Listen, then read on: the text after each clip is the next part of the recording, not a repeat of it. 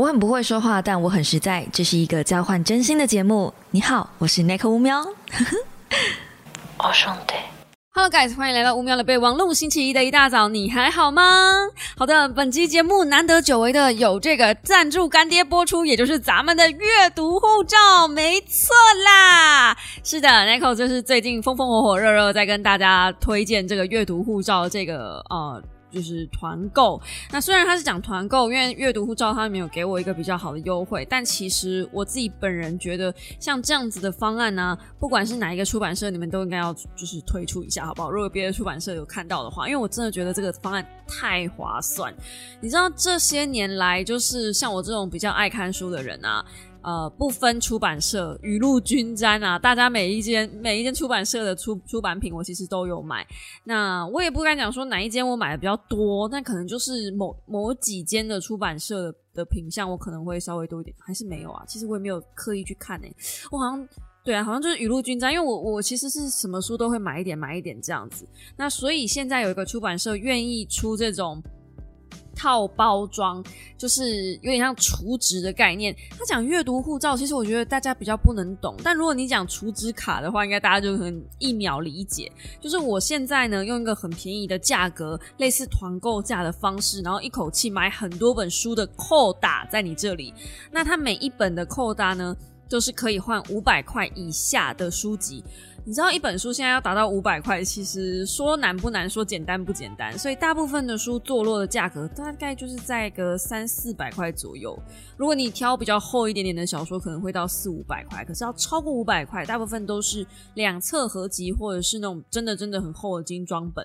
嗯，那如果你是挑到五百到一千的呢，它就会用到两册的扣打。也就是说，如果你现在跟这个团购的。的方案呢？你就是除值十册，或是二十册，或是五十册，那每一次就是扣掉了那个册数的。的预算就是用你这一次你决定要买哪一本书的这个预算，所以我建议大家是怎么样买呢？如果今天呢，你你挑的这本书是真的很便宜，那种一两百块的书，两百块以下的书，你就不要用这个方案了。可是如果呢，你今天挑的书是那种三四百块，原价三四百块，打七九折下来之后还要个三四百块的那种书的话，那我跟你说。咱们的这个阅读护照打折下来呢，差不多就是两百五，顶多两百五。如果你册数买越多，当然你的折扣就越多嘛，这是毋庸置疑的。那现在好处是跟我的这个方案，因为它除了就是你买五十册或者是你买二十册，它都会还会再加赠，就是你买二十册的话，它还会再送你一册。所以我原本只有储值二十本书，可是其实我可以买二十一本书。那如果我储值五十本书，其实我可以买五十五本书。那虽然你们听到这个优惠折扣的时候，早鸟价已经没有了，现在就是恢复一个嗯，要多加一百块原价的价格。也就是说，原本如果你看我的 IG 的话，储值实测早鸟价是。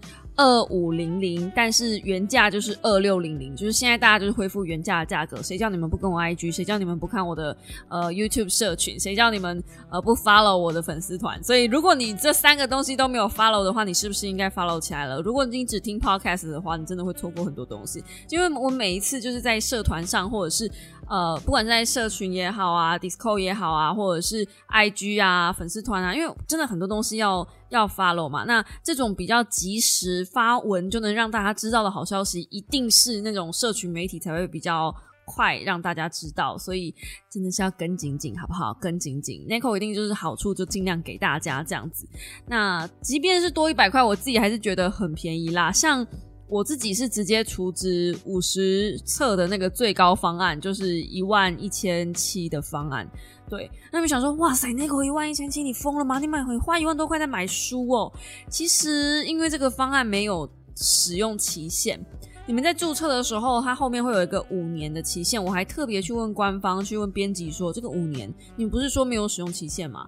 那它的五年是指会员资料更新，因为他很怕你五年之内会换地址，那书如果寄到旧地址去就不好了。所以他五年后他还会更新，就是问你一次，说哦，你现在有换地址吗？如果宅配的话，还是寄到这个地方吗？这样子而已。那这个五十册是这个网站没有倒，这个出版社没有倒之前，都会持续在，好不好？所以出版社要倒，说真的也没那么容易啦。今天他们不是独立出版社，他们是体系底下有很大的体系的出版社。如果今天是那种不太稳当的出版社，我也不敢推荐大家买啊，是不是？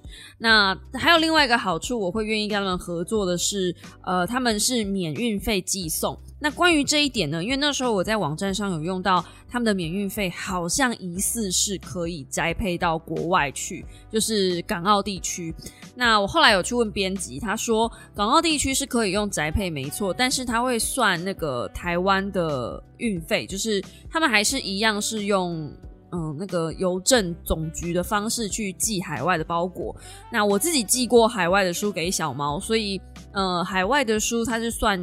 重量的一本以小胜大来说，就是一般的那种工具书的话，大概的运费是一百五十到一百八十左右区间。对，就是要看那个时候国际运费怎么样。所以国际运费这一段，他们还是没有办法帮大家省下来的。这个我很抱歉，这样我以为是免运，但是海外可不可以买？可以，他们愿意寄海外，至少他们愿意寄海外，因为很多的地方是海外不太寄送的。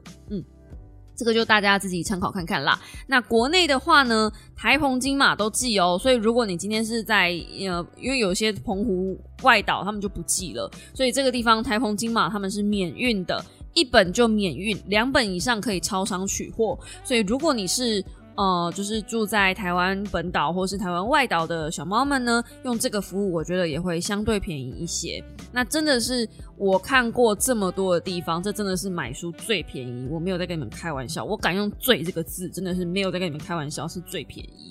那它里面的书籍，你说种类会不会很少？其实并不会，里面有绘本，有给童书的，有工具书，有呃心灵成长，然后励志、人类学什么各式各样都有。因为它毕竟是很多间的出版社集合起来变成一个大平台，有点像是微型的博客来吗？再就是限定只有那个出版社出版的作品这样子。嗯，所以我真心觉得就是这个很 OK。那如果说你不符合需求，你买了之后你觉得逛一逛，哎，好像都没有看到自己喜欢的书，他们是呃愿意提供退换书的服务，或者是呃直接退款的。如果真的是不 OK 的话，这个部分你们可以再上官网去了解看看。那我自己有试用过他们自己的网站去选书，跟他们自己专属的 App 去挑书。在操作流程上非常的人性化跟方便。那最棒、最棒、最棒、最棒的是，我知道在我的平台里面有一票小猫是用不习惯电子书的，所以这个方案全部都是实体书。谢谢大家。这个实体书买起来其实跟电子书的价格差不多，是这这是一件很吓人的事情。因为你们知道，实体书跟电子书它的最大差异就是它有没有那个纸张的成本。那纸张的成本在这些年来真的也是涨价涨得很夸张，原物料都在涨啦哈，不只是纸张，原物料都在涨。那这现在有在装潢房子的一定最有感，因为这票人就是赶上那个原物料最通膨、最通膨发展的那个时候。对，所以呃，我自己觉得这个方案呢。趁它便宜要它命，呃，我是说趁它还没有涨价的时候，我们先买起来，要不然的话，万一它涨价了，这个方案之后一定会涨价，我跟你们拍胸脯保证，因为它这么便宜，然后。嗯，下杀成这个样子，我觉得之后成本上来，他们一定会转嫁给消费者，所以不要开玩笑好吗？这方案真的就是先买起来，反正它没有使用期限，你就是先储值这五十本书，先买起来放，或者是先储值这二十本书，先买起来放。如果你真的不确定这个平台说你到底有没有什么你喜欢的书的话，二十本书都挑不到好书的出版社是到底发生什么事？然后这个平台上面其实有很多的书，我也做过说书了。所以之前我如果做说书，然后你都没有跟着看的，也许你会这一次就是有这个机会，你可以把这些啊当年你错过的好东西买起来。Nico 骗过你们吗？应该没有吧？我至少扪心自问，我经营自媒体这五六七八年来，我没有骗过任何人。OK 好吗？至少我对我的粉丝是绝对不会说谎的，好不好？我如果说好的东西。绝对，我顶多就是有些资讯不会跟大家说，我还是有一些个人秘密，like 体重是不会跟大家说的。但是，好不好？我如果说出口这个东西是我拍胸脯保证，我敢挂名，然后甚至是直接我带头买给你们看的这样子的东西，这样子的好东西，就绝对不可能有问题。OK，如果你还是有疑虑的话，我认真二十册，先买二十册，二十册的价格现在是四九零零，对，二十册，然后加赠一册，所以它会变成二十一册。那后呢？这二十一册是呃，还会再多送一个手提包跟一块小的肥皂。详细资讯可以看我的 IG 贴文，然后我也会把我的直播就是有解释比较清楚的地方，就是放在下方，然后还有购买的链接也放在影片下方。关于有任何不清楚的资讯，也欢迎大家随时到 Discord 或者是 IG 敲我问我，没有问题的。OK，好，那么。工商时间结束，就来进入今天的正题啦。嗯，今天是万圣节特辑，没错，Halloween，Are you ready? Trick or t r i c k 如果之前我发了我的频道的话，会知道以前我在 Trick or Treat，就是万圣节的时候，其实我都会找朋友们来玩一些特别特殊企划的影片嘛。不过近年来好像不流行这么这么干了，而且我发现我的频道真的越来越多，就是大家。就大家很不喜欢看我做书书以外的事情，大家已经开始把我变成功能化的一个东西了。就虽然我很不喜欢你们这样子工具化我，但是嗯，时势趋势使然嘛，所以我们就不要用力去做其他事情。既然这样子，既然如此，你们想要把我工具化，你们也只看我说书是不是？那我就来讲一些关于万圣节可以出的书。这个时候我们再来讲一些恐怖的书，怎么样？不错吧？嘿嘿。所以这一集呢，没问题的。你们是在大白天好不好？大白天去上班的路程上。就是听完也不会毛骨悚然，但是现在的录音时间是半夜的两点零八分，应该是我才要害怕。哎，这边偷偷跟大家讲一个小小的，算是八卦吗？应该应该算是，我不知道是不是我自己体质比较敏感啦。就是这一次的说书啊。因为我说书就特别都挑在晚上的时间录，晚上比较没有光害。然后我最近的场景都喜欢呃在电脑桌前面录影。然后这次的影片超可怕，从各种层面上的可怕。我先讲物理层面上的可怕好了，万一有人不敢听的话，就是我先讲物理层面上的可怕。就这次的影片不知道为什么一直没有对焦，然后我一直以为我以为是我的相机对焦。有设定错误，可是我看我的相机对焦的设定是人脸对焦。那如果哦天哪，我在讲鸡皮疙瘩了。如果如果说我的相机设定人脸对焦，可是它一直跑焦，那就表示可能你它对到别人的脸。By the way，我是独居。哦，这个是一般的恐怖吗？那那口真正恐怖的是什么？真正恐怖的是。就是我那支影片，那支说书到后面呢，有一 part 是我真的有直接把一些比较不好的东西讲出来，然后讲到那一 part 的时候，我觉得毛毛的，而且我的从我的就是我我影片没有拍到啦，就是我在听后面在剪辑的时候我没有拍到那个声音，可是我很明显，我现在讲的一直起鸡皮疙瘩，我天呐，我很明显听到我后面的电脑桌传来脚步声，就是呃。好像有人跑步过去的那个声音，可是电脑桌这边是死路，然后那个声音是从我这个方向，就是从感觉像有人就从我桌子这一边，然后跑到我电脑桌那边，然后再跑出去这样子。那我的电脑桌就是这边是一一堵墙啊，就他想去哪里？可能可能他买宵夜去吧，哎，对，买宵夜啊，就嗯，那不能阻止人家买宵夜，阻止人买宵夜是滔天大罪啊，嗯，好的，大概就是这个样子，就是那个时候录影的当下发生了一些有点毛毛的事情，然后剪片的时候就比较没有发生一些奇怪的事，可是就是因为它一直没有办法对焦，所以会让我呃在拍摄的时候就剪辑的时候造成我很大的困扰。我真的是顺便在这边跟我们家的能量体做个小沟通，就是当然万圣节嘛，大家都开心，就是可以比较开心归开心，不要嗨过头，造成别人工作困扰的话，这样子是有一点点糟糕啦。而且我是在做推广阅读这件事啊，是不是？我也不是在做什么坏事情，我我最终最终的目的，也就是来这里混口饭吃。哎，你以为我要说推广阅读吗？就是混口饭吃，大家都混口饭吃嘛，对不对？就。我不知道我哪里得罪你，然后呃，让你这样子就是这么这么的生气这样。但如果我有得罪你的地方，我真的是真的是真的是很抱歉。那我也在这里就是住了三年了，然后呃也是第一次在这边这个频道上讲一些稍微可能比较光怪离奇的东西。呃，如果有得罪的地方，真的是抱歉，真的是不好意思这样子。那呃，你可以不要用干扰我工作的方式来告诉我，你可以用一些其他的方式来告诉我，托梦之类的吧，就可以温和一点的告诉我，不用不用这么激烈啊，就嗯。对，小女子生性胆小，平时做人那个就是不太好，亏心事做有点多，比较怕嘿。这样，嗯，对，反正就是这样子，就是这是我录影的时候发生一些小趣事。那今天我们要来介绍的这本书呢，叫做《诅咒兔子》。好，这本书那个时候我收到的时候，我记得我还在直播上跟大家聊这本书，然后我那时候还说我绝对不会做这本书的说书。以后不要这么铁齿，还是做了啊，还是做了。因为那个时候诅咒兔子，那个时候呃，编辑推荐我这本书的时候，他说不太恐怖，他自己觉得蛮好看的。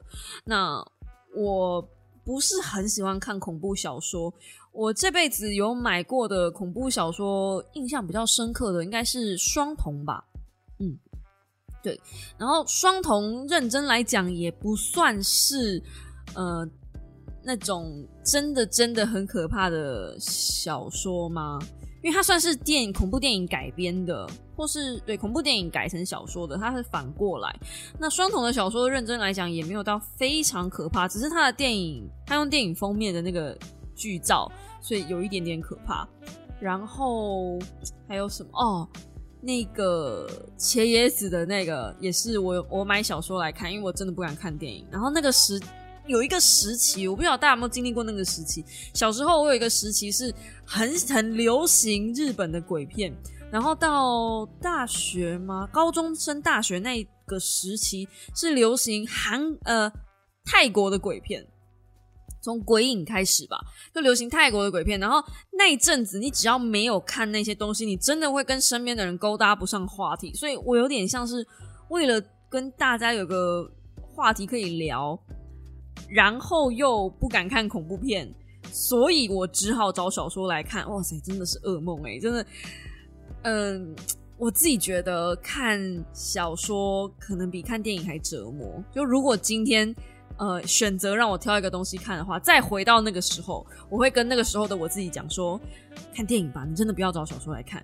因为只要小说来看，你真的会一个字一个字的，你都没有办法错过。可是电影有些恐怖的桥段，比如说 jump scare，你眼睛一闭，然后耳朵一捂，过去就过去了，你就不会看到。但是小说就没办法，它就是在你眼前。那为了想要知道剧情，只要知道后面是什么消息，所以你就会把它看完。哦，那真的是超折磨的，就是我是那种又怕又爱看的人。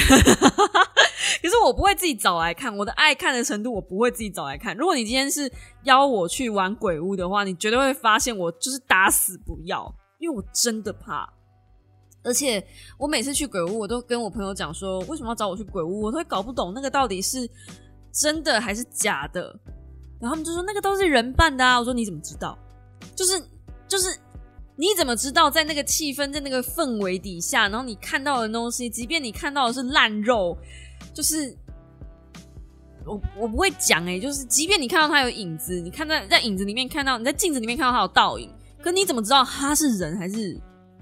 对，就是因为在影子呃，因为因为我实在是不想在两点十五分的时候讲那个字，就是那些东西它没有影子，或者是在镜子里面没有倒影，这些事情是我们人想出来的，实际上。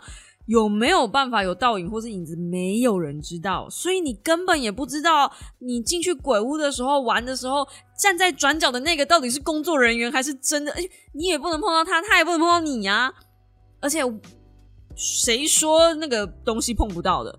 然后这时候要搬我老公的最有一套的理论出来了，他就说：哎，如果碰得到就不用怕啦，因为碰得到就表示他碰得到我，表示我也碰得到他，那我能对他造成伤害啊。但是啊，也有一种设定是，这时候我们就来讲设定了。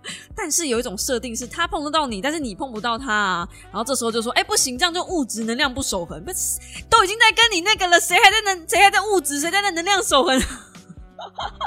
那就是一个人类没有测量到的东西，你怎么会用人类的既定印象跟既定逻辑去推敲人家的世界观呢？那就已经不是同一个世界、同一个次元的概念了吧？就你们知道我在担心什么吗？就我担心的是真的看到了，然后我并不知道，对，然后我不小心得罪人家，哦，我超怕得罪人家的。对，就是为什么没事要去找罪受呢？这样，那为什么我还是会喜欢看这些东西？就是恐怖小说好了。为什么我喜欢看恐怖小说？我喜欢看的恐怖小说不是真的里面有鬼怪的那一种。那我如果你问我，我推荐什么样的恐怖小说？其实我都会比较倾向是人性、嫌恶系，呃，人加害人，或者是惊悚推理。的那种小说，对我来说那就是恐怖小说了，那就是我能接受的最大极限。那今天要讲的《诅咒兔子》呢，这一本小说也有一点点突破我的最大极限，它就是把我的最大极限往一个我没有想过的领域去推进，然后我居然可以。嘿，这个这本小说，我觉得它比较像是猎奇故事，嗯，猎奇故事。那接着下来呢？我稍稍念一下，就是呃各界推荐的的，就是嗯，有点像帮他背书的一些见闻哦。嗯，他说呃，比如说《时代》的年度十大小说作者，嗯，有一个作者是说太酷了，够强又够疯的韩系小说。然后，呃，美国的笔会比呃，美国的协会是说，骇人惊奇又带有诡异的趣味，嗯，荒诞惊奇之中透出女性主义的反抗气势。然后，嗯，韩国畅销黑暗小说《我想要你的脸》的作者他说，毛骨悚然，心底发寒，曲折离奇，但又厉害绝顶。我好想看郑宝拉写个故事，讲读者怎么从阅读中。盘旋深入自己的内心，读这本书，我得时不时停一停，大口呼吸，才能再一次放心跌回故事里，引人入胜又奇异绝伦。这绝对是非常重要、不可不读的一本书。那它后面还有很多人的推荐，这样子。那我自己呢？四五六七八九十，这边总共有十个故事。其实短篇小说是这样子啊。就我我这最近推很多短篇小说，你们有发现吗？就是从那个呃上一次推荐的奇幻短篇小说到这一本，其实我最近一直在狂推短篇小说，因为我最近真的很喜欢看短篇小说。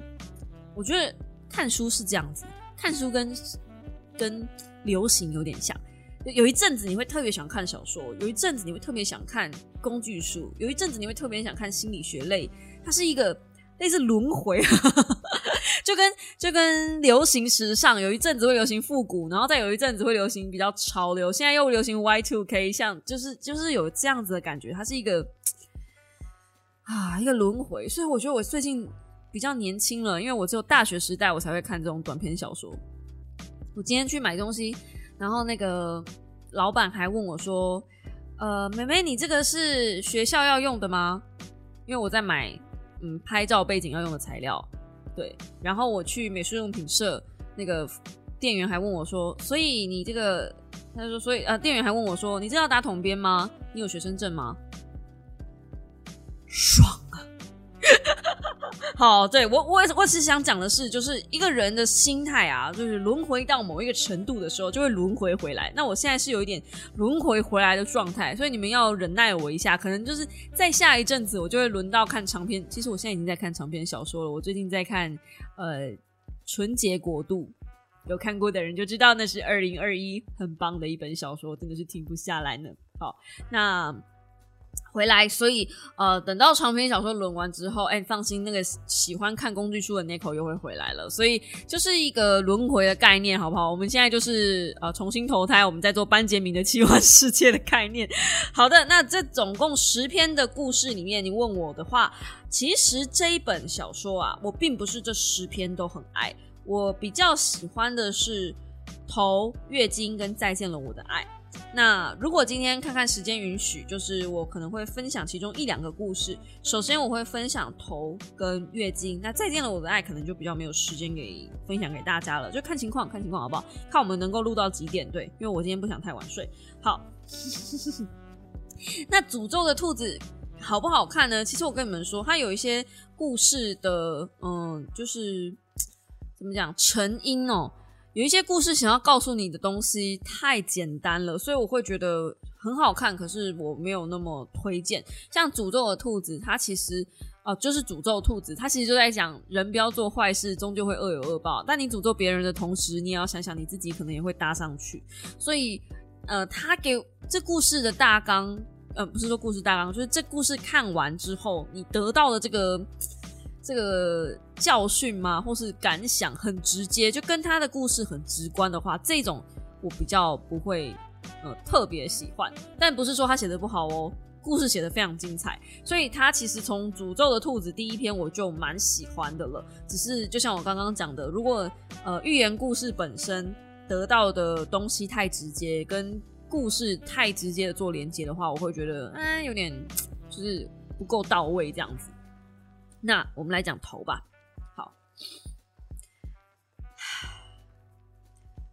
某天上厕所冲完水，正要出来的时候，母亲，他回头看，马桶里冒出一颗头，在呼唤他。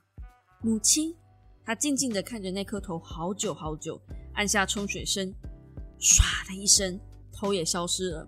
他踏出了厕所。几天后，他又在厕所遇到头，母亲。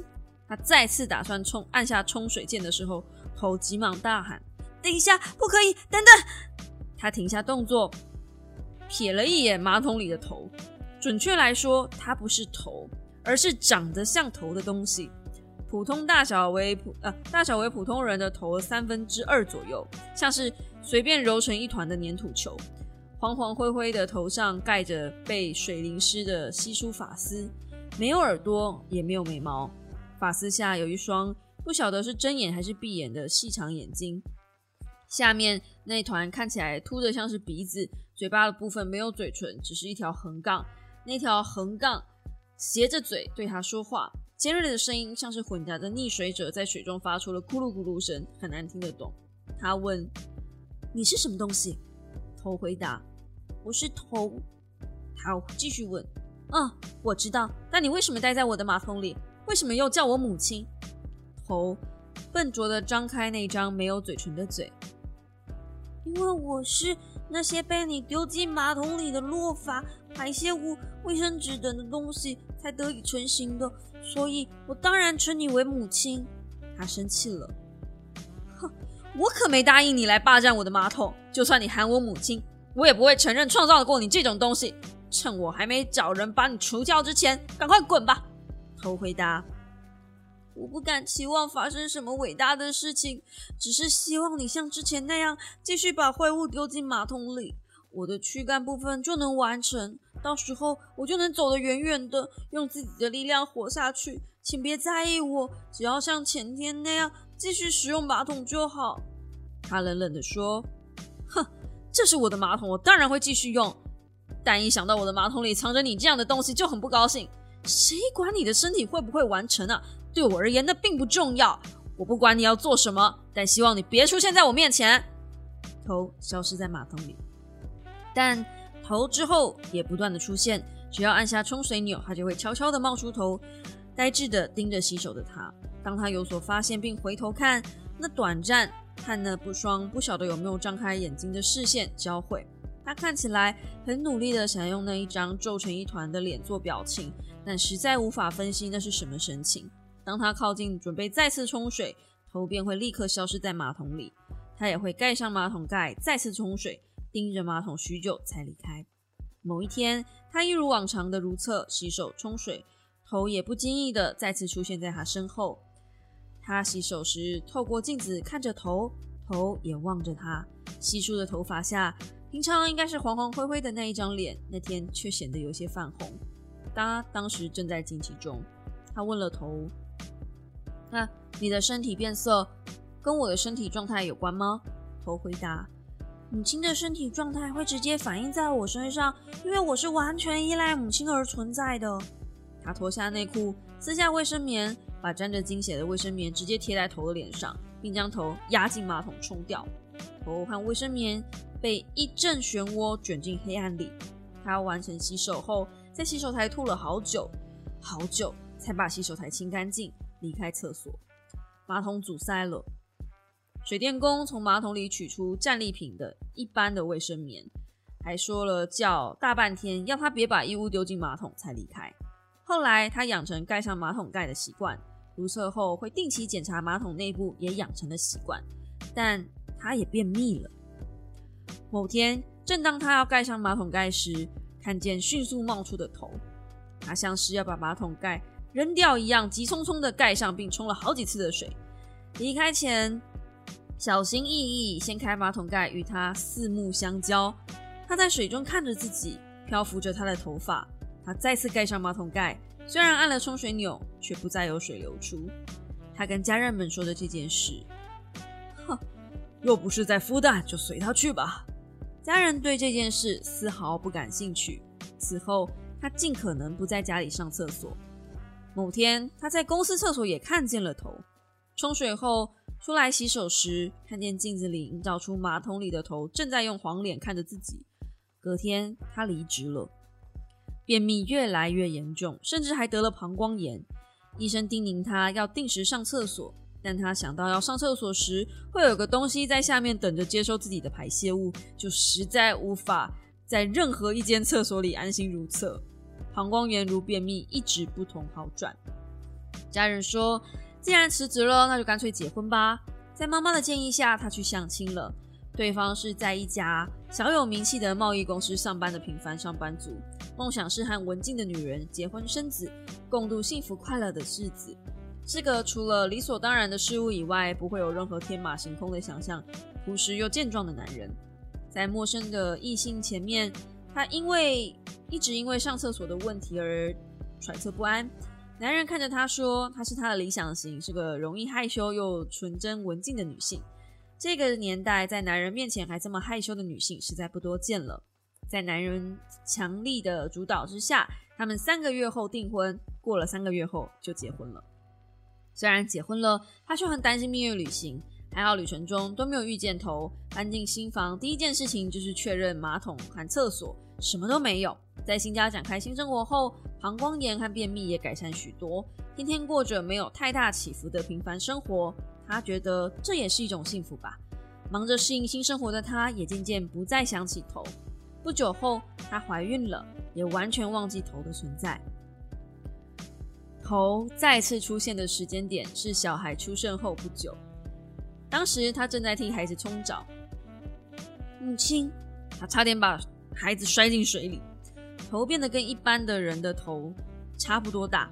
虽然那颗头仍然在，呃，仍然旧的像是随便揉着一团的粘土球，灰灰黄黄的脸蛋和轮廓没有多少改变，但眼睛比之前大了些，看得出有没有在眨眼，也长出像嘴唇一样的东西。脸的两侧还长出像是乱粘般粘上去的两团耳朵，轮廓不甚眼下的轮廓不甚明显的眼嘴巴下方竟长出一团像是脖子的东西。母亲，那孩子是母亲的孩子吗？他惊讶的问。你为什么又出现了？是谁告诉你这个地方的？头回答。母亲的排泄物也是我的一部分，无论母亲在哪，我都能找到您。这番话在他耳中听起来非常刺耳，他发火的道：“我明明叫你再也别出现，为什么又要来叫我母亲？这个孩子是谁的孩子？跟你又有什么关系？对，他是我的孩子。世界上能叫我母亲的人，就只有这孩子。给我滚！别再出现在我面前！”孩子哭了起来。头回答：“虽然我和那孩子出生的方式不同，但也是母亲所创造出来的啊。”我应该说过，我从没创造出你这种东西。我也说过要你滚开，不然我会用尽各种方式消灭你的。他盖上马桶盖，按下冲水钮，接着安抚孩子，并冲干净他身上的泡泡。从那次之后，头又开始频繁出没了。他又会感受到冲完水后在洗手时背后凝视着自己的目光，用余光还可以看到黄黄灰灰的东西，但他一回头，马上就消失不见了。只是马桶里总会飘着几根不明的头发，膀胱炎和便秘又再度复发，但他更担心他的孩子，担心头是否会嫉妒孩子，会不会伤害孩子。光是想到孩子也可能看见头，就令他难以忍受。每当孩子去厕所时，他就会变得不安。必须消灭头。他下定决心。他进入厕所，如厕后冲水，一边洗手，等待着头的出现。在马桶里冒出黄黄灰灰的物体时，他静静地说：“我有话要说。”洗完手，他蹲在马桶前看着头。你，他犹豫了。头等他把话说完，他突然抓住，伸手抓住头，轻松的将他抽出马桶，用塑胶袋包起来，丢进垃圾桶里，接着安心回归日常。但和平没有持续太久。某天，他和孩子在厕所里，快速成长的孩子已经学习到自己清理大小便的年纪，只是要一步步提醒他脱裤子，坐在马桶上上厕所，擦屁股，穿好裤子，冲水等等的步骤。孩子不需要特别协助也能自己如厕，只是因为身高不够，还需要有人顺利抱起他才能洗手。此时，那个灰灰黄黄又眼熟的东西再度出现在马桶里。母亲，他转头，头正在盯着自己。他让孩子洗干净手上的泡沫后，用毛巾擦手，要孩子先离开厕所。母亲，怎么回事？为什么你又回来了？头的角度扬起奇妙的上扬。头的嘴角扬起奇妙的角度。我拜托清洁员把我丢进马桶了。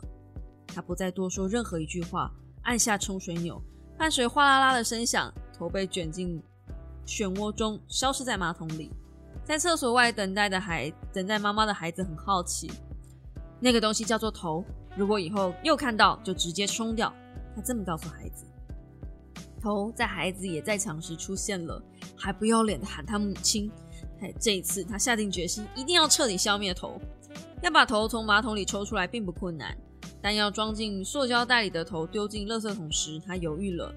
头会说话，随便丢掉可能又会像上次一样受到别人的帮助而回家，必须要让他说不出话来才行。他把头装进小桶子里，放在阳台日照充足的区域。他认为。只要无法持续吸收排泄物和水分，就能让它干掉。另一方面，也是因为他无从得知有没有其他方法，更何况他再也不想去打听和尝试了。她小心翼翼，不让丈夫和孩子随便乱动装了头的桶子。丈夫几乎不会去阳台，但孩子对头有极大的好奇心，他会不断偷瞄，还会试图想摸着头，并且跟他说话。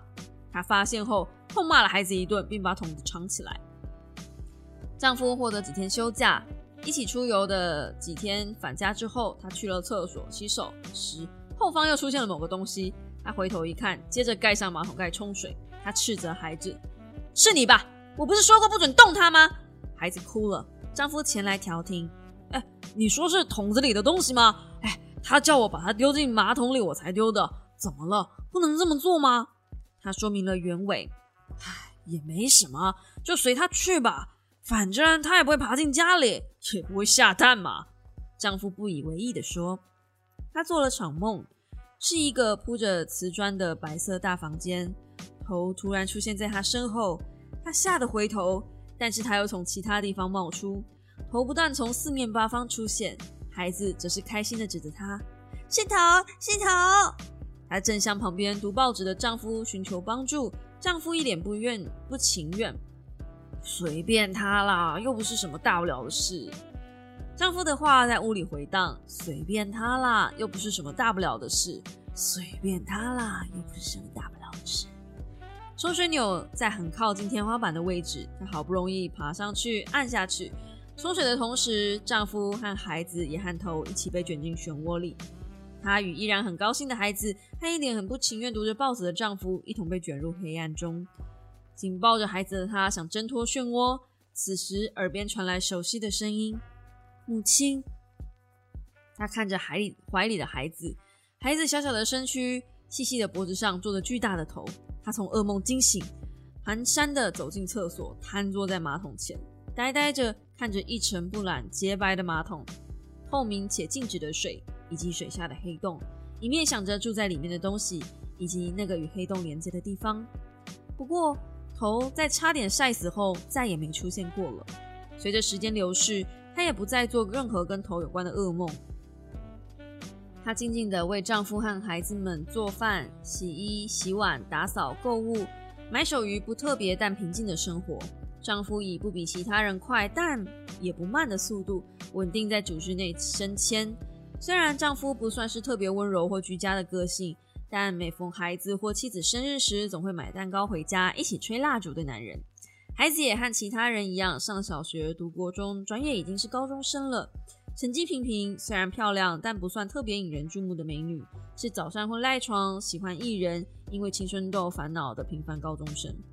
快吃饭，要迟到了！妈，你有没有看到我的制服领带挂在你房间的门把上？慢慢吃，别噎着了。嗯啊，可是啊，我昨天在马桶里看到一个人头，是吗？有怎么样吗？冲水就不见了呀。做的很好，还要喝汤吗？不，妈。但我之前也看到，常常看到那颗头，不能想办法把它弄掉吗？好讨厌哦！别在意它了，冲水就好了。吃饱了吗？嗯，我出门了，记得带便当。嗯，再见，路上小心。关上门，别在意，那没什么。他开始收拾餐桌。孩子从高中生变成大学生了，他发现自己的脸上出现许多不曾注意的皱纹和变得粗糙的皮肤。孩子的脸也变得很适合送他口红，已经长到亭亭玉立、有女人味的年纪了。在那张熟悉又陌生的脸上，他看见年轻时的自己，同时感受到惊奇、满意、爱与嫉妒。孩子在长直的，在孩子长直发染上紫色的那一天，他独自站在镜子前，偷偷摸着自己补染成黑色、烫得弯弯曲曲的婆妈卷发。独自在家的时间变长了。丈夫因为升中阶主管后，每天忙于公事，孩子也有自己该忙的事。太阳下山前，全家人几乎不会聚在一起。虽然有时候丈夫会早点下班，能一起过两个人宁静的时光，但两个人也不曾有过轰轰烈烈的爱情故事，没什么能够分享的回忆。他俩以平淡的度过一辈子，也不会突然到现在才有什么时刻来的深刻感情。总是一起安静吃晚餐，安静看电视。夜深了，丈夫总会先去睡觉。她常常自己看电视。孩子晚归的日子，丈夫加班的日子，或是全家人都睡着的夜里，她会独自看电视，看到早上升旗的时间为止。一方面是因为没什么事情可做，另一方面是因为她更专注于电视的画面，以尽量避开那个总在心中盘旋的奇妙感受。那是一个又空又满。又酸楚又麻木的奇妙空间，若是不小心稍稍有松懈，那个空间会突然膨胀并占据他的心思，所以他才一直看电视，看着那些没意义的画面，让脑袋和心灵清空。但无论他怎么千丝万绪，掏空又掏空，总会不断的涌现。某天晚上，他去了厕所，当时一如既往的看电视，毕竟今天也只有他一个人在家。上完厕所的他，习惯性的盖上马桶盖冲水。正要洗手时，他看见镜中的自己，下垂的眼皮、皱纹及粗糙的皮肤，还有再度冒出的白发。他拨弄着头发，打算过阵子要补染时，从镜子里发现马桶盖略有移动的样子。湿哒哒的手从马桶盖内部推开盖子，接着出现另一只手，双手抓住马桶的边缘。接着，他从镜中看见马桶里出现一个被满头茂密乌黑湿发披盖的后脑勺，精巧的手和纤长的手指紧抓着马桶的边缘，使劲的撑起身体。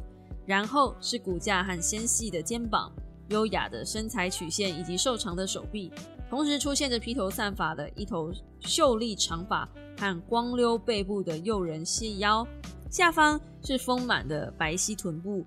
以及有着健康肌肉和柔顺，并连接着膝盖的结实大腿。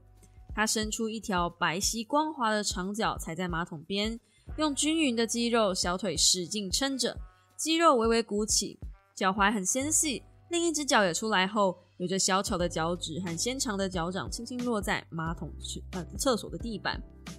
赤裸的身躯被水浸湿。在厕所的日光灯下映照出白白、黄黄、灰灰的光芒。他目不转睛地看着镜子，从马桶出来的人缓缓转身面向他。他看见镜中衰老的自己映照着旁边年轻自己的模样。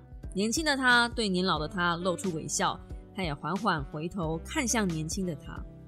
现在也不再是头的他，就站在自己的身后。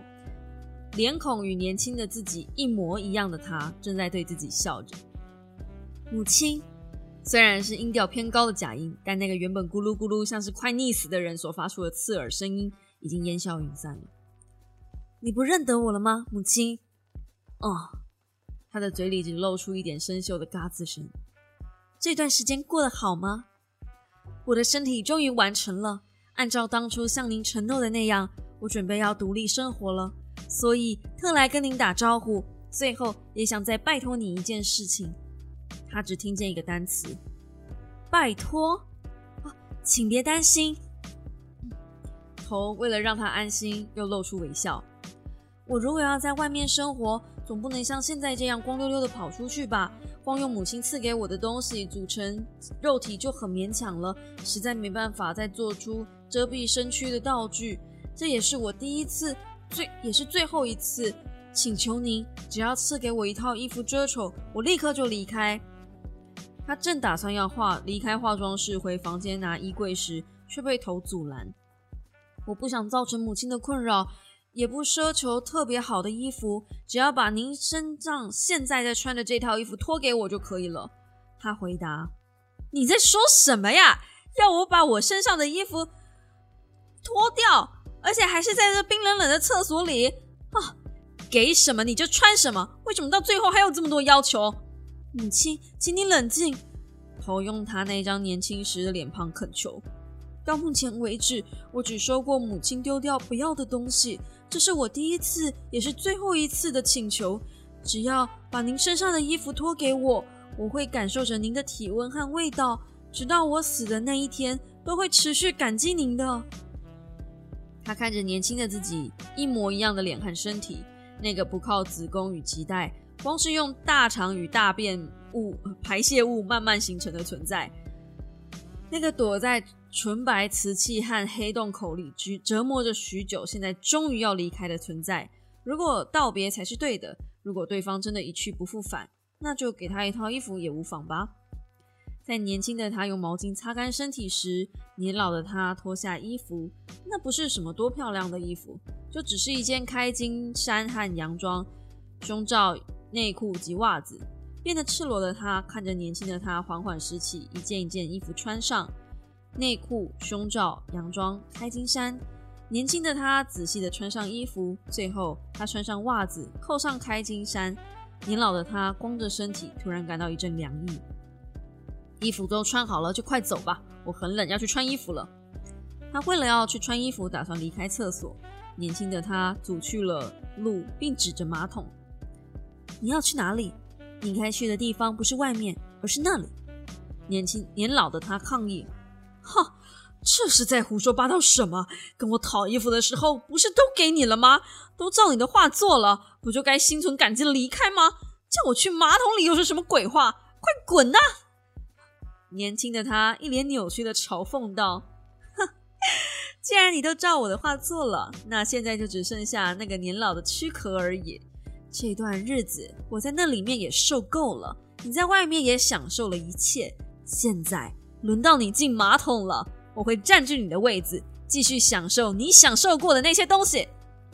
年老的他反驳：“哦，你也太忘恩负义了吧！我哪有享受过什么？和别人一般过着一样的生活，你一直纠缠着我，把我那仅存的幸福都毁了，不是吗？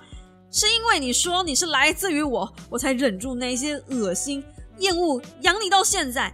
如果你对纠，如果你对纠缠并持续折磨着我的行为有所自觉，也应该明白这段时间的养育之恩。现在的身体既然完成了，还是快快安安静静滚开才合乎道理吧！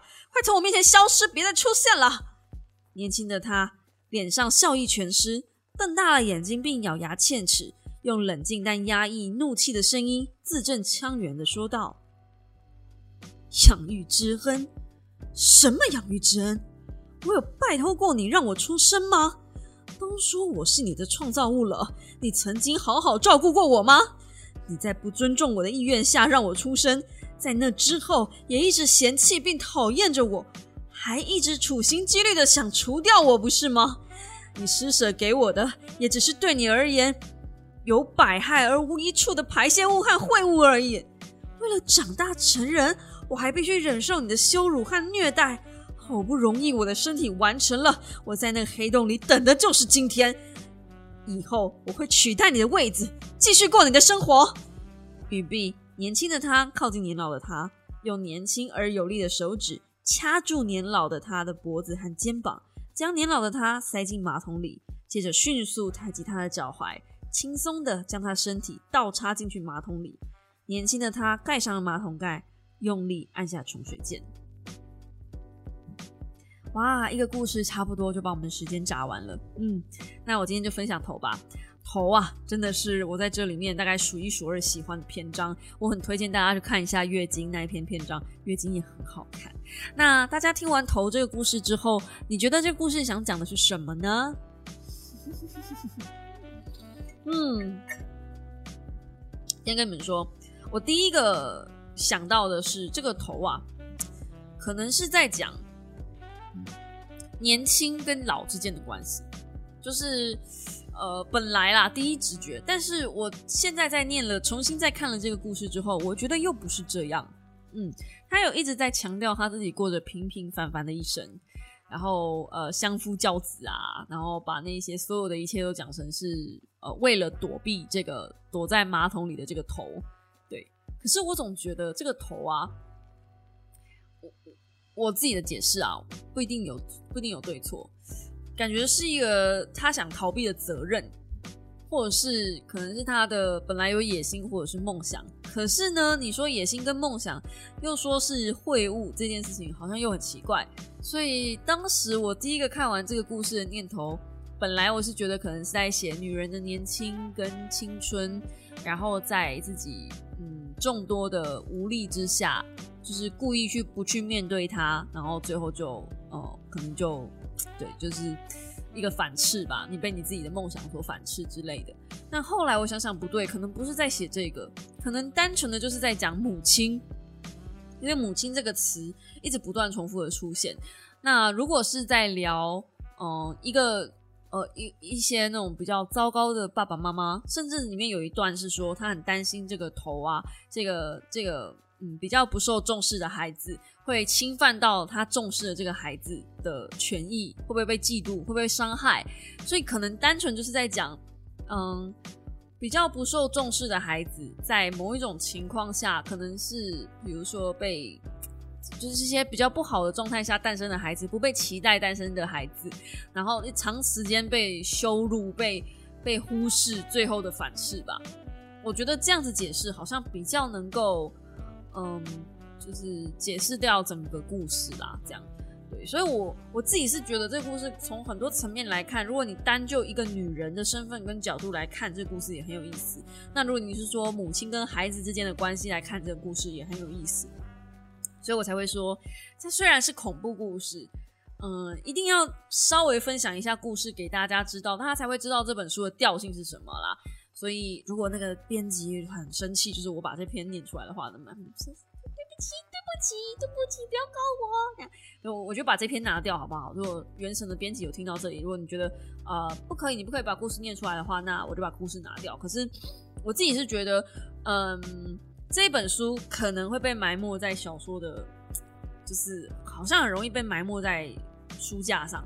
因为单看这本书的封面，然后再写诅咒兔子，然后完全没有任何的那种介绍，就他后面介绍有有点模棱两可，这样，就你完全不会想到他的故事里面可以丰富到这样，就是想象力很丰富，然后他的情节也不像是一般单纯的情节。你知道我那时候看头的那个篇章，就网络上有一些试阅，他试阅又没有试阅完，就是他的试阅只到前面而已，就是。看到马桶里面浮着一颗头，然后那个头会跟自己讲话。我那时候以为这在讲堕胎，你知道吗？就是一些未成年的小孩可能在马桶里面生下，因为我马上就想到那个社会新闻，就是在马桶里生小孩的那些高中或是国中女生，就是那个那个被抛弃的孩子，然后又又说是恐怖故事，所以我本来以为会是那个方向发展，但你从来没有想到这故事会是最后是这样子发展，所以我觉得。哎，《诅咒兔子》这本书蛮值得一看的，就是它里面有很多的情节是，哎，我没有想到还可以这样写。当然，它后面有一些篇章没有这么的可怕。就是我，如果你真的真的不敢看的话，我像我觉得，呃，疤痕也蛮不恐怖的。然后，呃风与沙的支配者这一篇，我觉得如果你说它是呃科幻小说，我觉得都成立。就是它的恐怖都不是来自于嗯鬼怪的那种恐怖。诶，刚刚那一篇算吗？排泄物的恐怖？嗯，我觉得的大肠就是便秘这件事情还蛮可怕的。但是呃，你应该可以理解我想讲的，就是它里面没有什么僵尸，没有什么鬼怪，没有什么，就算它是诅咒，它也不是真认认真真的那一种，那种像茄子爬出来那种诅咒，不是那种你你。你看电，你必须要把这个东西传下去。如果七天之内没有别人看到的话，你就会死亡。这种诅咒就是不是毫无根据、毫无道理的诅咒。那我自己本身是比较喜欢能接受这样的故事的。像之前泰国的恐怖片，其实我比较喜欢看泰国的恐怖片。泰国的恐怖片，我发现他们不会随便乱杀人。可是日本的恐怖片很喜欢没来由的就乱杀人，就是你感觉你只是经过那间房子而已，你也没干嘛，可是莫名其妙就被诅咒了，就是就是。就是衰，你知道吗？就是我不喜欢这样子，我比较喜欢，呃，因为有因，所以我才得到了这个果。那如果是这样子的鬼故事的话，我其实很爱看，我很爱看这种惊世，呃，这叫什么啊？那叫警惊世骇俗，不是？就是比较是警示预言这一种。嗯，所以我一直会觉得诅咒兔子应该比较像是给大人的寓言故事。嗯，我在我的说书里面也是这样子讲，我觉得它比较像是给大人的寓言故事，而且我觉得诅咒兔子啊，呃，如果你真的要分的话，我觉得它给我就这整本书如果是一个心得的话，我觉得它有给我另外一个思考方向是。嗯，当我们在选择做善事的时候，其实有时候不见得是善事。你刚刚听我讲头的那一篇故事，你可能没有办法得到这个理、这个体会。你要看完整本故事之后，你才可能会得到这个这个想法。我这个感触是来自于他的第一篇的诅咒故事。就有的时候，你对某些事情，呃，伸张正义，你真的看不下去，你只想要就是想要替别人做一点什么啊。看疤痕那一篇就很有这个感觉，就是。他很那一篇主要是在讲后面后面的篇章，主要是在讲一个男生他真的看不下去，他想要替一个村庄做一点什么的时候，结果反而得到了反效果。可是大部分的故事，我们从小到大得到的那种，就是 RPG 啊也好啊，或者是一些呃小说也好啊，各大类型的小说都会告诉你说，我们就是要成为 hero 嘛，我们要变成英雄，我们要路见不平，我们要拔刀相助嘛。可是你有想过，当你拔了这个刀，伤了这个柱，对方是真的有需要你帮忙吗？还是这一切都只是你自我感觉良好，然后你认为应该要这么做？对。所以我认为这个你认为是非常大的关键。每个人在理解一件事情的时候，其实不见得一样。所以当我们觉得我们在做善事的时候是善事，也不见得一样。惨了，我脑袋里面有一个可以举例的现实故事，可是我现在讲出来的话，又要扯到一些不不是很想讲的人。唉，这个怎么办呢？啊，好啦，我梦到 来得及吗？也我有一个朋友啊。我有个朋友跟我说过一个故事啊，曾经曾经很久很久以前啊，他就是跟那个长辈出门的时候啊，然后那个长辈呢认为自己很喜欢做善事，然后呢，Oh my God，我一直在讲，然后就表示我心虚，哎，这个还是不要讲好了，我怕讲了我又出事。嗯，人生好难啊，有时候发现一些事情，想讲一些东西的时候都不能讲，这就是为什么我前阵子有得到一个感触，就是。呃，像我们这种知识型的 YouTuber，想要举例的话，举自己为例呢，伤害身边的人；然后举呃时事为例呢，就跟人家对干，有没有？就是 有一种得罪别人不是，得罪身边的人不是。那最后我只能讲自己的事，可是我讲我自己的事也是身边的人事，所以大家就不喜欢跟我互动，真的不知道什么时候被我拿来当案例这样。但但我觉得有些东西并不是就就自己做过的事情，对不对？就是。若要人不知，除非己莫为。那呃，可是好像也不能这样讲哈，因为我有所谓的话语权的问题。哎呀，人好难呐，好难呐。但我真的觉得啦，就是有的时候自己在做善事哈，不要大声嚷嚷的说自己真是在做善事，就是你好像你很自以为是的多给别人十块钱，或者是。呃，比如说哦，我就是因为我很善良，所以我多给别人个十块。我下车我就说跟他讲说不找零哦什么的，然后就马上转头跟他讲说，你看我在做善事。我我我一直都觉得像这样子的人就不是在叫做善事，一直强调自己说我是个很好的人，好，我我呃，他他多可怜多可怜，就是在说一些呃，比如说帮人家打扫的人，然后去人家家里帮忙打扫的人，然后就是会有一些长辈就说，看他们家就很可怜，他们家都很辛苦哦，为了体谅他们，我都会多给他们一点，这样就是好像把。这件事情当成炫耀，某种程度的炫耀，就是要强调自己的人品很高尚的行为。我反而觉得这种行为很恶心，不会吗？我我我自己觉得这就像是对我来说，这就是恐怖故事了。因为对方是用他的劳力在赚取他的生活费，我不觉得他那样叫可怜，是他的技能，就是他把家里打扫的干净是他的技能。那他用这项技能来赚钱，我觉得没有什么不行。那你因为觉得他用这个技能赚钱很可怜，所以你多给他钱，我反而觉得你的心就是这样的心态很恶心。就是为什么人家为什么要可怜他？就是他不需要你可怜啊，他的行为，他的人生，他可能正在他的人生高点，但反而因为你可怜他，所以这样的行为就反正就自我感觉良好了。讲半天就是啊，对啦，我就觉得这样的行为很恶心啦。好，反正就哎，对啦，就就很恶心。好，好啦，好啦，就再话，我怕我这个主题再说下去呢，我们就就换我要被人家说很恶心了哈。好，那最近呢，讲一下我最近的近况。最近近况，哎，不知道为什么有一些小猫会觉得我最近心情很不好。其实我没有心情不好，我是很认真的在自我反省。哎，大家都不会吗？你们都不会自我反省吗？就是我。我现在都会这样哎，就是一个自我检讨、跟自我反省、跟确认我现在没有在做错事情的自我修正。那我觉得有可能是这个婚姻给我带的一些成长的一个步骤吧。所以呢，现在遇到一些人生阶段的卡关的时候，我都会停下来自我反省。像嗯，主要是我老公会跟我讲一些我他认为我现在不好的地方，然后我就会停下来反省。我不会。马上把他的话照单全收，但是我会先想清楚一下，我自己到底是不是有没有这样子的状况。虽然大部分的时候我都会认为他说的是对的，他说的东西我觉得大部分都是对的啦，嘿，但是我有种觉得就是他是站在他的角度在看我，所以他当然是对的啊，因为以他的角度、他的立场，他看不到别人的视线，所以他对他来说。我的行为是没有错的啊，他主要在讲我朋友很少这件事情，对，然后我就开始在思考，我朋友很少嘛，哦，对耶，我好像朋友真的很少，就是我可以讲真心话的朋友不多，然后呃，他觉得就是我怎么可以越做越缩小？哎，我我不知道我没有讲过，还是我上次讲过了，惨了惨了惨了，哎，真的是老了，年轻的只有外在。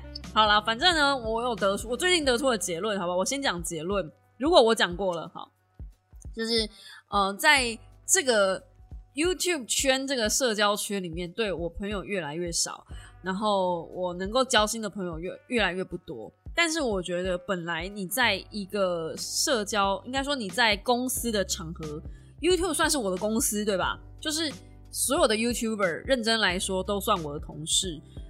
本来在一个公司里面，你要找同事讲心声，就是一个很艰难的事情。这个大家只要上班族都可以认同吧？因为同事之间就是会有一些利益纠葛。那你要说原本是朋友，很很多年的朋友，然后突然间之间就不是朋友了，这样子是不是我就有问题？我认真想想，有时候不见得是我有问题，有时候是可能是大家的方向不一样了，所以。呃，能够得到的东西也不一样。然后有的时候可能是也因为我吸收的东西比较多嘛，你这样讲，然后太自我感觉良好也不应该啊。但就是彼此吸收的资讯不一样，所以能够呃传达出来的资讯，有的时候就会有冲突，就会有抗衡，然后就会不欢而散嘛。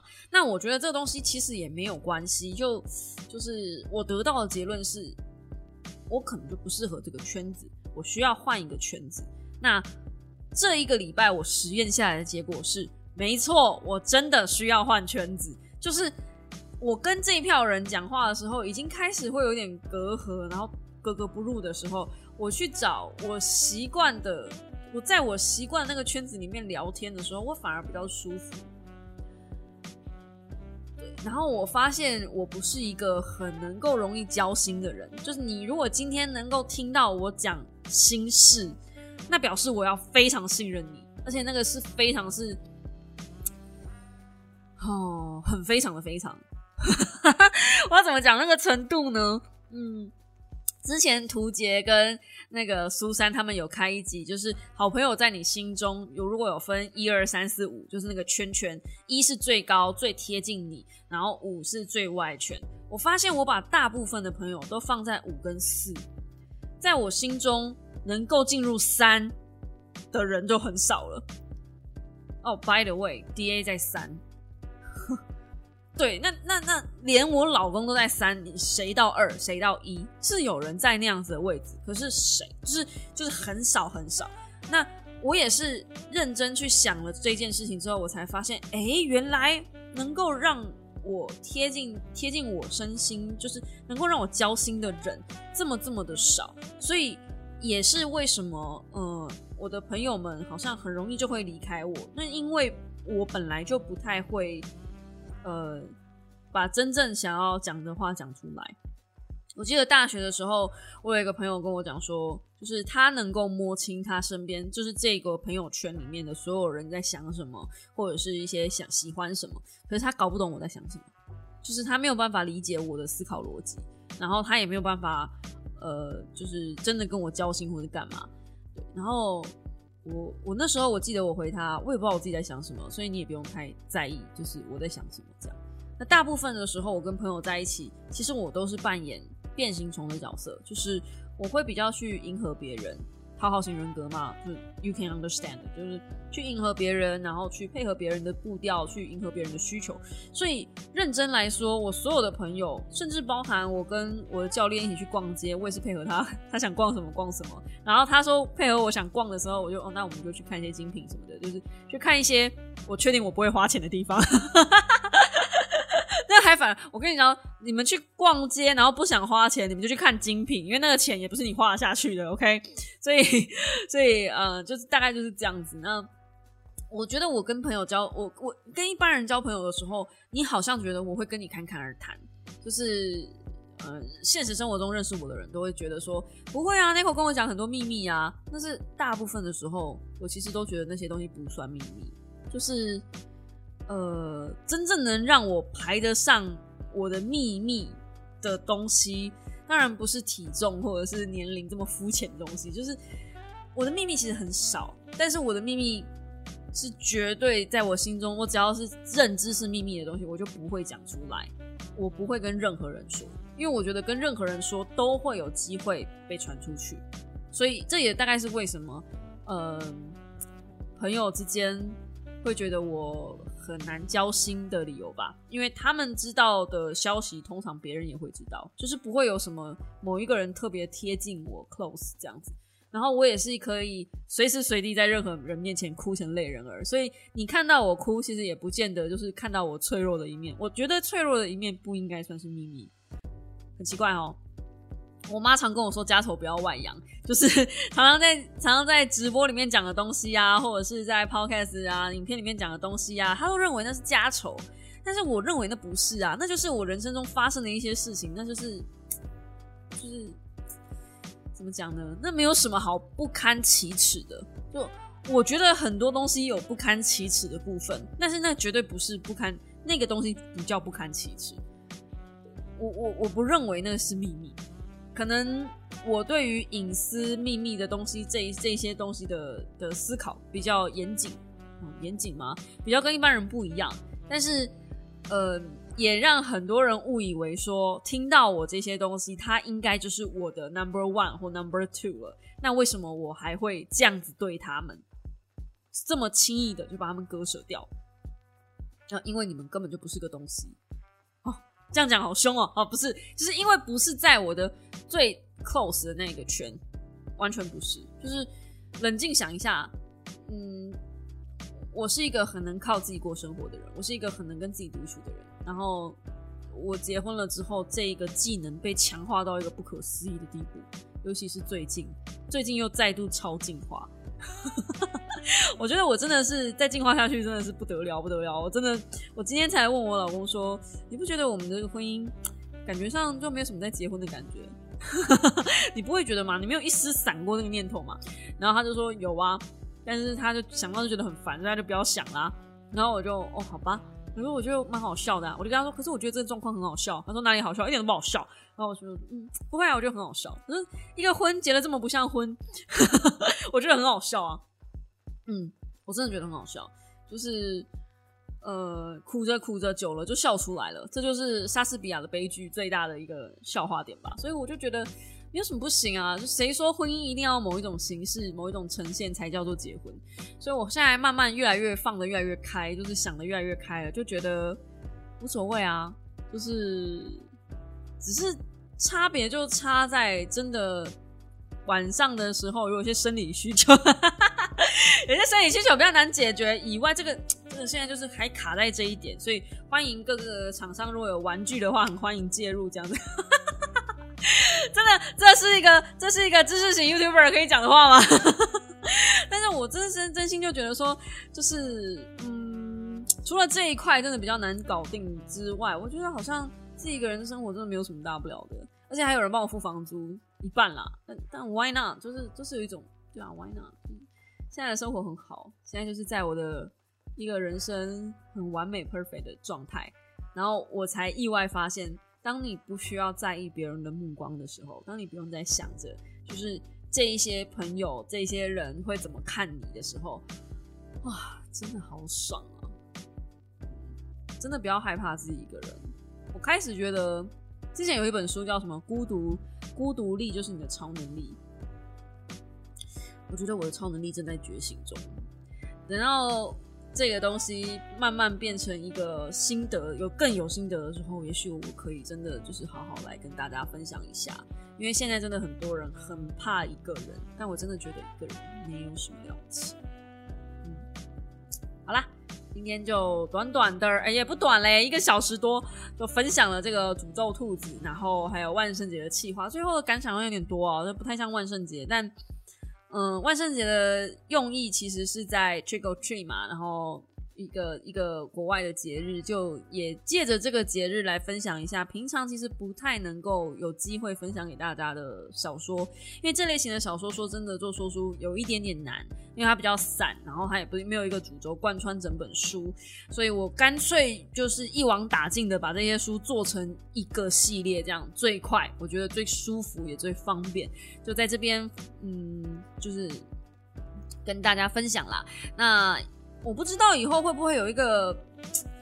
你会不会变成一个频道的传统呢？就是以后每一年到十月份的时候，咱们就来分享一些恐怖故事，好像也蛮有趣的哈。那不止恐怖故事啊，像上次的那个腐败也是啊，就是类似比较呃黑暗面比较稍微多一点点的书。你们大家觉得这样好不好呢？就是十月是我们的 Dark Day 这样子，Dark Month，整个月都在搞黑这样子，我觉得嗯好像也蛮不错的啊，可以聊一些或者是。聊一些呃腐呃腐败，聊一些就是不要不要聊政治好了，聊一些战争之后的东西呀，聊一些就是你知道听起来比较悲惨的东西啊。怎么讲完就觉得自己这个气话不是很诱人。好啦，咱们就接着看办好吧？明年此刻，咱们就看看那口会端出什么菜来啊？也许明年此刻我就忘记这件事了，是不是呢？也许我根本做不到明年呢，谁知道呢？对不对？天有不测风云呐，嗯。下面就还是不要讲好了，不要乱讲话。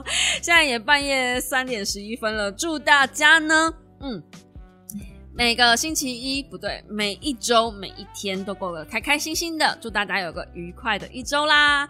好啦，那喜欢我的 podcast 的话，请用订阅代替掌声，或者在下方帮我按个喜欢，不是在下方帮我按个五星留言。然后呢，我有看到上次有人留那个一星留言说，呃，就是错误资讯蛮多的。哎，这其实这就叫备忘录。备忘录就是我想到讲什么就想到什么就讲什么。哎，如果你是想要那种就是正确资讯满满的，哎，那你真的是找错人、找错棚，根本去错地方了，好不好？对，如果真的有讲错的地方，你就是什么我懒得剪掉啊，是不是呢？我都一刀未剪，没有什么在剪辑的。不喜欢不要听。凶哎，好啦，然后呃，现在目前的平台呢有 KKBox、Google Box、Spotify 上，怎么念的不太顺？还有哪里？天哪，快不能熬夜了！好，然后听说 Google Podcast 总算更新了，是吧？嗯，用 Google Podcast 有福啦，总算更新啦，是不是呢？哎呀，Google 这个。这个 little bitch 啦，总算更新啦。好，然后其他的平台应该是正常顺利听没有错。如果你还有什么东西听不到的地方，就是可以换个平台。真的，I mean seriously。好，然后大概就这样子，就是嗯，我们就下个星期一同一时间五秒的备忘录再见喽。大家早安，拜拜。你真的不能再熬夜，再熬夜下去真的会变笨蛋的。我妈耶！